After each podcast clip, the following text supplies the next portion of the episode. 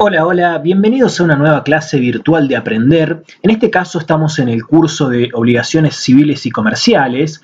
Ya sabes que si querés tener acceso a la totalidad de este curso, solamente tenés que suscribirte a mi canal y buscar la lista de reproducción de Obligaciones Civiles y Comerciales y vas a tener acceso a la totalidad de este curso a través de clases cortas, sencillas, que no dejan ningún tema a la deriva y completamente gratis. Este video es sobre efectos auxiliares de las obligaciones. Como siempre, en el primer comentario te dejo un resumen mucho más detallado. Los temas que vamos a desarrollar en esta clase son efectos de las obligaciones y vamos a centrarnos principalmente en los efectos auxiliares con relación al acreedor. Vamos a hablar sobre las medidas precautorias y las acciones de integración y deslinde patrimonial. Comencemos hablando sobre los efectos de las obligaciones. Y tal como lo dijimos en la clase anterior sobre efectos principales de las obligaciones, cuando mencionamos a los efectos de las obligaciones, hacemos mención a sus consecuencias, estas consecuencias que se derivan de esta relación jurídica obligatoria.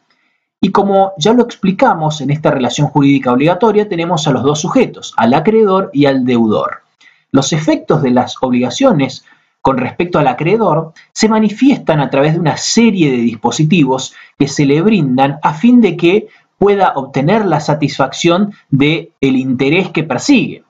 Y con respecto al deudor, estos efectos, estas consecuencias, se manifiestan garantizándole la posibilidad de dar cumplimiento a esa prestación asumida. Entonces, tal como lo vimos en la clase anterior, los efectos con relación al acreedor se dividen en principales y auxiliares. Los principales ya los desarrollamos en la clase anterior y en esta clase nos vamos a centrar en los efectos auxiliares. Estos efectos los podemos dividir en medidas cautelares o precautorias y en acciones de integración y deslinde patrimonial. Y estos efectos auxiliares entran a jugar cuando fallan los efectos principales, ya que si hay una obligación jurídica, lo normal es que el sujeto cumpla espontáneamente que el deudor pague. Si no lo hace, viene la ejecución forzada o la ejecución por otro. Si así no sucediere, va a aparecer la indemnización, donde se paga el correspondiente a la deuda en un monto dinerario. Ahora, si todo esto no es posible, surgen los efectos auxiliares. Vamos a comenzar hablando sobre los efectos auxiliares de la obligación en general. Y esto está mencionado en el artículo 743, donde se detalla qué bienes constituyen la garantía. Y este artículo expresa que los bienes presentes y futuros del deudor constituyen la garantía común de sus acreedores. El acreedor puede exigir la venta judicial de los bienes del deudor, pero solo en la medida necesaria para satisfacer su crédito. Todos los acreedores pueden ejecutar estos bienes en posición igualitaria, excepto que exista una causa legal de preferencia. Entonces, de este artículo podemos inferir que cuando una misma persona posee diversas deudas, la regla general será la par conditio. Esto quiere decir la igualdad de todos sus acreedores, frente a los cuales el deudor deberá responder con todos sus bienes y en donde cada uno de aquellos tendrá el mismo derecho a percibir sus créditos que los demás. Y es mediante estos efectos auxiliares o secundarios de la obligación que los acreedores podrán superar y remediar cualquier situación de insolvencia en la que pretende incurrir el deudor fraudulentamente, permitiéndoseles recomponer el patrimonio de éste en casos de que ello ocurra. Entonces, tal como lo dijimos recién, los efectos principales son la norma, es decir, lo normal es que el deudor pague si no lo hace, que se lo haga pagar de manera forzada y si no, que se indemnice al acreedor, dándole una suma dineraria que compense la deuda. Ahora bien, si esto no se puede hacer porque el deudor es insolvente, surgen los efectos auxiliares de la obligación. Y veamos cuáles son las limitaciones en función de los bienes del deudor, ya que hay una serie de bienes están excluidos de esta garantía común y figuran en el artículo 744 del Código Civil y Comercial. Dentro de los bienes excluidos de la garantía común encontramos a las ropas y muebles de uso indispensable del deudor, de su cónyuge o conviviente y de sus hijos. La clave acá es que sean ropas y muebles de uso indispensable. Ahora, si el deudor posee cinco televisores en su casa, bueno, no son indispensables los cinco. Los instrumentos necesarios para el ejercicio personal de su profesión, arte u oficio, los sepulcros afectados a su destino, excepto que se reclame su precio de venta, construcción o reparación, los bienes afectados a cualquier religión reconocida por el Estado, los derechos de usufructo, uso y habitación, así como las servidumbres prediales, que solo pueden ejecutarse en los términos que figuran en los artículos 2144, 2157 y 2178. Las indemnizaciones que corresponden al deudor por daño moral y por daño material derivado de lesiones a su integridad psicofísica, la indemnización por alimentos que corresponde al cónyuge, al conviviente y a los hijos con derecho alimentario en caso de homicidio, y los demás bienes declarados inembargables o excluidos por otras leyes. Y toda esta serie de bienes excluidos de la garantía común hallan su fundamento en el hecho de intentar poner a resguardo la dignidad de la persona del deudor, y en el interés público que persigue al legislador en asegurar condiciones mínimas de subsistencia del grupo familiar del deudor. Es decir, si hay un deudor que es insolvente y se le quita todo lo que tiene, incluyendo sus ropas, sus muebles indispensables, los instrumentos necesarios para el ejercicio de su profesión, se lo está condenando a una situación de pobreza extrema, de indigencia, tanto a él como a toda su familia. Y esa no es la intención del legislador. Y vamos a encontrar también una serie de limitaciones en función de los sujetos. Por un lado, a favor del deudor, vamos a encontrar la atenuación de la responsabilidad, que figura en el artículo 1742, y dice que el juez, al fijar la indemnización, puede atenuarla si es equitativo en función del patrimonio del deudor, la situación personal de la víctima y las circunstancias del hecho. Esta facultad no es aplicable en caso de dolo responsable. Y con relación a los acreedores, también hay ciertas limitaciones, porque vamos a encontrar, tal como lo vamos a ver en la clase siguiente, cuando hay varios acreedores, podemos encontrar acreedores privilegiados, que son aquellos que tienen derecho a ser pagados con preferencia, y a acreedores quirografarios o comunes, que no gozan de esta preferencia en el cobro. Y vamos ahora sí a ver las medidas cautelares o precautorias, que se encuentran dentro de los efectos auxiliares con relación al acreedor. Y estas medidas cautelares o precautorias son el embargo, la inhibición general de bienes, la anotación de la litis, la prohibición de innovar, la prohibición de contratar y la intervención judicial. Todas estas son medidas cautelares, medidas precautorias, ya que se dan antes de la existencia de una sentencia judicial. Ocurren durante el proceso. Vamos a comenzar hablando sobre cuál es el fin de estas medidas cautelares en general. Y en general están destinadas a conservar los bienes del deudor dentro del patrimonio del deudor, impidiendo su salida y por ende que el patrimonio se desintegre. Estas medidas son de carácter eminentemente judicial y son las que mencionábamos recién. Entonces, estas medidas se dan en el caso de que el deudor no haya pagado su deuda y tienen por finalidad evitar que el deudor se desprenda de sus bienes y sus cosas con la intención de tornarse insolvente y de no pagar. Comencemos hablando sobre el embargo preventivo. El embargo preventivo es una resolución judicial por medio de la cual se individualizan bienes o derechos del deudor, afectándolos directamente al pago de una obligación cuya existencia está siendo discutida en un proceso judicial. Entonces acá se trata de evitar que el deudor enajene este bien o derecho de su patrimonio. Y obviamente si concurren varios embargos sobre un mismo bien, el primer embargante tiene preferencia. Entonces, veámoslo con un ejemplo. En una relación jurídica obligatoria tenemos al acreedor y al deudor. El deudor no paga, pero posee un automóvil. Entonces, el acreedor solicita el embargo preventivo de ese bien. ¿Y para qué lo hace? Para que el deudor no venda o done ese auto, que no lo saque de su patrimonio y en caso de que no pague con posterioridad, pueda hacer la venta judicial de ese auto, la subasta, y cobrarse de ahí su deuda. Entonces, ¿qué se va a requerir del acreedor? Bueno, se requiere que el acreedor acredite la verosimilitud del derecho que invoca, demuestre al juez el verdadero peligro en la demora de este embargo y que ofrezca una contracautela para asegurar la eventual reparación de los daños que se irrogue al deudor afectado por la medida si ésta fue incorrecta o injustamente trabada, ya que, como lo explicábamos recién, acá no hay una sentencia judicial, todavía no se definió, esto es preventivo. Entonces puede suceder después que el juez declare que el deudor no tiene nada que pagar, pero mientras tanto ya le embargaron el auto.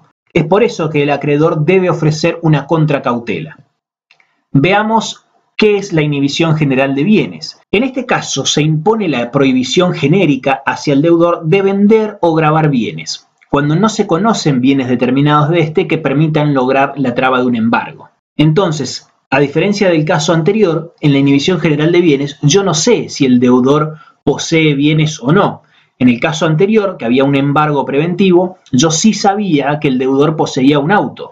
En este caso no sé, no sé si tiene bienes o no. Entonces se hace una inhibición general de bienes para evitar que pueda vender o grabar alguno de sus bienes o cosas. En este caso, el acreedor, que es quien solicita la inhibición, debe expresar el nombre, apellido y domicilio del deudor, así como todo otro dato que pueda individualizar al inhibido. Y en este caso solo surte efecto desde la fecha de su anotación. Y hay una cuestión a tener en cuenta, ya que la inhibición general de bienes no impide al deudor adquirir bienes durante el periodo en el que está trabada. Es decir, aquel que está inhibido sí puede comprar, pero no puede vender. ¿Y por qué es esto? Porque si el deudor pretende adquirir bienes, de esa manera engrosa su caudal patrimonial y todo esto redunda en un beneficio de los acreedores. Es por ello que el deudor tiene permitido comprar, pero no vender. Pasemos ahora a la anotación de la litis. En este caso lo que se pretende básicamente es dar publicidad de un litigio. Entonces, el acreedor puede oponer derecho alegando en dicho proceso judicial contra los terceros que adquiriesen derechos reales o personales sobre inmuebles del deudor, quienes deberán soportar las consecuencias de la sentencia judicial que recaiga en ese juicio, sin poder alegar su desconocimiento sobre su existencia. Entonces, veámoslo con un ejemplo. Supongamos que hay un acreedor y un deudor. Tenemos los dos sujetos, el acreedor y el deudor, que están en un litigio judicial por esta deuda. El deudor posee una casa y lo que puede hacer el acreedor es anotar en el registro de la propiedad que está en un litigio con el propietario de esa casa. Entonces, si alguien fuera a comprarla, figuraría esta anotación. Si aún así decide comprarla y después el acreedor termina ganando el juicio y va a cobrarse de dicha casa, aquel que la compró no puede decir nada, pierde la casa. Entonces, básicamente la anotación de la litis alerta a los potenciales compradores de estos inmuebles de un deudor sobre este litigio. Pasemos a la prohibición de innovar. La prohibición de innovar obstaculiza la modificación de una situación de hecho o de derecho existente al momento en que se decreta. Un claro ejemplo es cuando se prohíbe modificar el estado de un inmueble o si en un, en un terreno hay una vivienda, se prohíbe derrumbarla o se prohíbe la construcción, se prohíbe modificar una situación de hecho o de derecho. Prohibición de contratar. Esta prohibición tiene por finalidad asegurar la eventual ejecución forzada de la sentencia a dictarse en el proceso o bien para asegurar los bienes objeto del juicio, al evitar la mutación de su situación jurídica. Entonces, esta prohibición prohíbe celebrar determinados actos jurídicos sobre algunos bienes. Y pasemos finalmente a la intervención judicial. Esta se puede dar de tres maneras, a través de la designación de un interventor o administrador judicial, en este caso, el juez designa a un tercero para que sustituya a quien tiene a su cargo una administración determinada. La segunda manera es a través de la designación de un interventor recaudador. En este caso, el juez determina el monto de la recaudación y que no puede exceder nunca el 50% de las entradas brutas.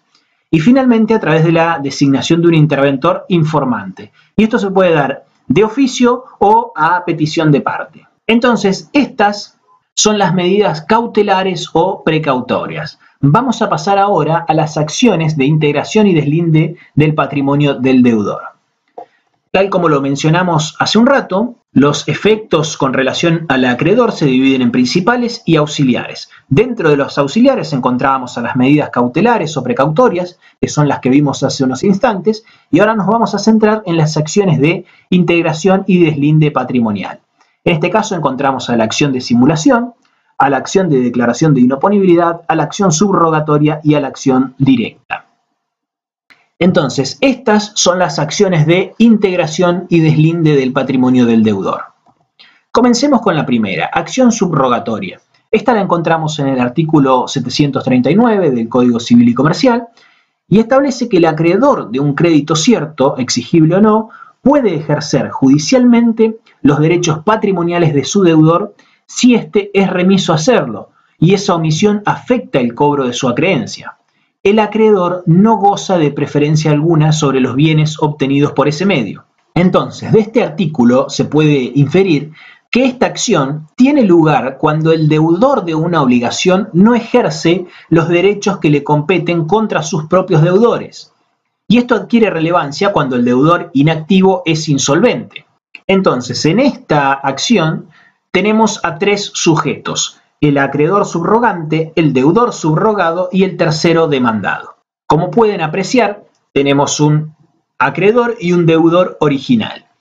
El deudor, por un lado, es acreedor de otro deudor, pero no exige el pago porque sabe que ni bien le paguen, el acreedor de él le va a quitar esos bienes. Entonces permanece inactivo. La acción subrogatoria le permite al acreedor ponerse en el lugar del deudor y cobrarle al tercero demandado. De esta manera, el acreedor subrogante puede satisfacer su interés.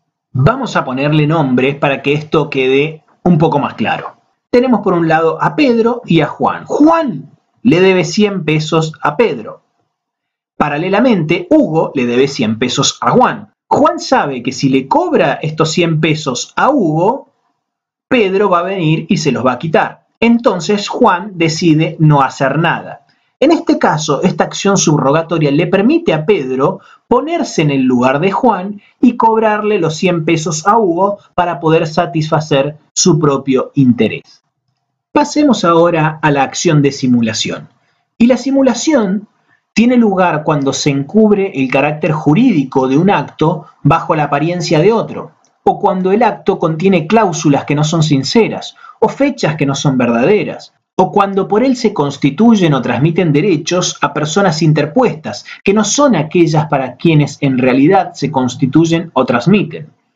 Y la simulación puede ser lícita o ilícita, según se perjudique a un tercero o se defraude a la ley, si se perjudica a un tercero o se defrauda la ley, la simulación es ilícita. Si no hay ningún tipo de perjuicio a terceros ni se defrauda la ley, la simulación es lícita.